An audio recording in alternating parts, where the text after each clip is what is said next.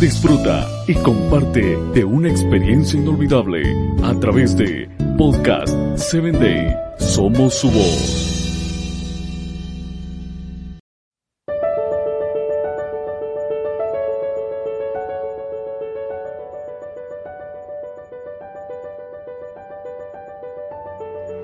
Bienvenido a Personas Efectivas.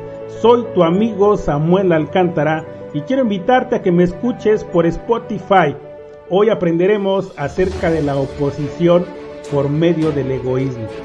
Cuando Dios le dio a su ley a Moisés para que enseñase a todo el pueblo a vivir por ella, lo que él estaba dando era un nuevo sistema de vida, un sistema para vivir vidas llenas de significado y que honren a Dios en todo lo que se hacía, pero por lo general eran leyes que iban en contra de la corriente.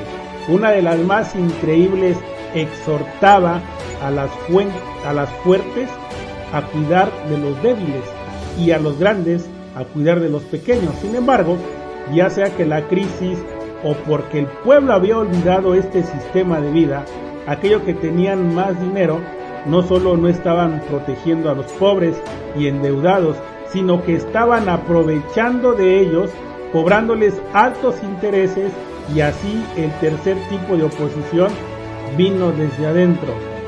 La codicia y el egoísmo son amenazas reales al liderazgo e integridad de cada persona y solo existe una cura, la generosidad.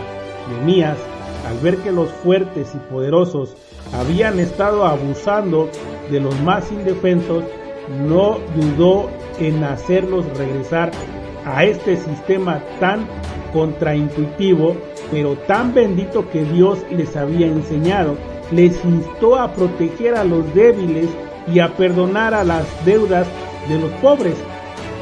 Si vamos a liderar, debemos tener un espíritu generoso. Y aunque la generosidad se muestra en las acciones más cotidianas, se pone verdaderamente a prueba en los momentos difíciles.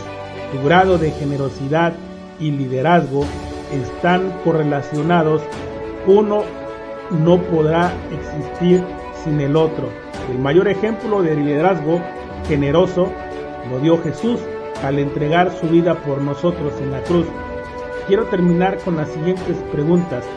¿Qué tan generoso eres en momentos de dificultad? ¿Cómo está tu nivel de generosidad ahora mismo? ¿Cómo puedes mejorar tu nivel de generosidad? Soy tu amigo Samuel Alcántara y quiero invitarte a que me escuches en el próximo episodio.